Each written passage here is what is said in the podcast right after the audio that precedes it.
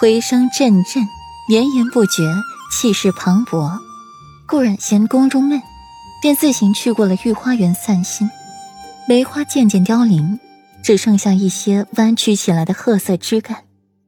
严嬷嬷，我就玩一会儿，一小会儿。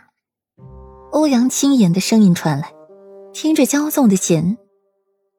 顾阮循声望去，竟看到欧阳青言和严嬷嬷在一块。欧阳青言任性不走，严嬷嬷则好声好气的劝着这个小祖宗，一口小姐小姐的哄着他，姿态谦卑极了。顾阮初时觉着好笑，等到后面看清了欧阳青言的面容，脸上的笑容陡然僵住。这张脸，好生熟悉，隐约看着，竟然有几分像裴玉。刹那间，顾阮的脸色阴沉下来，凤眸变得晦暗不明，一直隐在暗处，等着欧阳青言走了，自己才走出去，望着他走的方向。裴玉有私生女，这个想法刚冒出来，顾阮心底就一阵恶寒，敲了一下自己的头。裴玉才十八，哪来的十五岁的私生女？真是蠢！婚房内，霍州掀开了盖头，看着眼前自己心心念念了好几年的小姑娘，终于成了自己的妻子，心情一阵愉悦。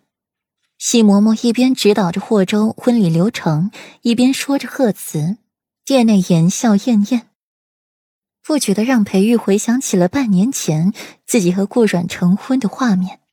好冷清。参加婚礼回来后，顾阮坐在马车里，懒洋洋的靠在裴玉身上，脑袋枕在了裴玉的大腿上。世子爷，你有私生女吗？裴玉享受着顾软的倚靠，手抚摸着顾软的头发，诧异的听见了顾软这无厘头的问话，脑袋有些发懵。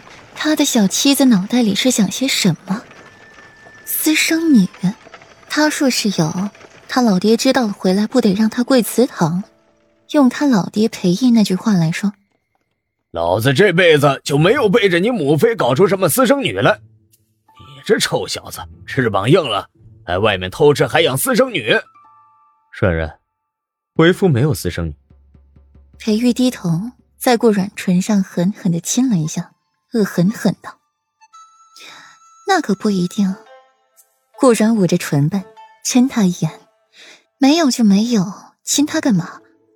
软软，你何时才把称呼换回来？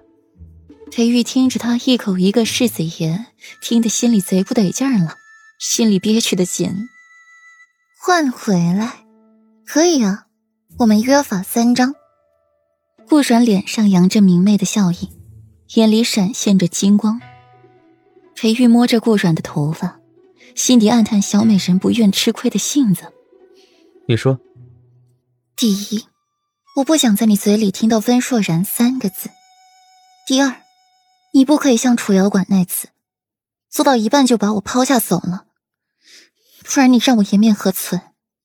顾阮坐起来，让自己和裴玉平视，不再是仰头看他。第三呢？裴玉把玩着顾阮的纤纤食指。倒是没想到他要求这么简单。第三，第三，我没想好。顾阮眨了眨眼，确实没想好。裴玉心底有些无奈的揽过顾阮，语气稍怨：“哼，为夫还以为软软会说不许为夫纳妾呢。”那前面两条你答应了？顾阮微怔，越过裴玉这话：“答应是答应了。”只是，软软，你再把称呼改回来，为夫也好执行啊。裴玉指腹摩擦着顾然的唇瓣，气氛突然暧昧起来。夫君，顾然凤眸弯弯，这一声夫君喊得格外的动听，令人心神激荡。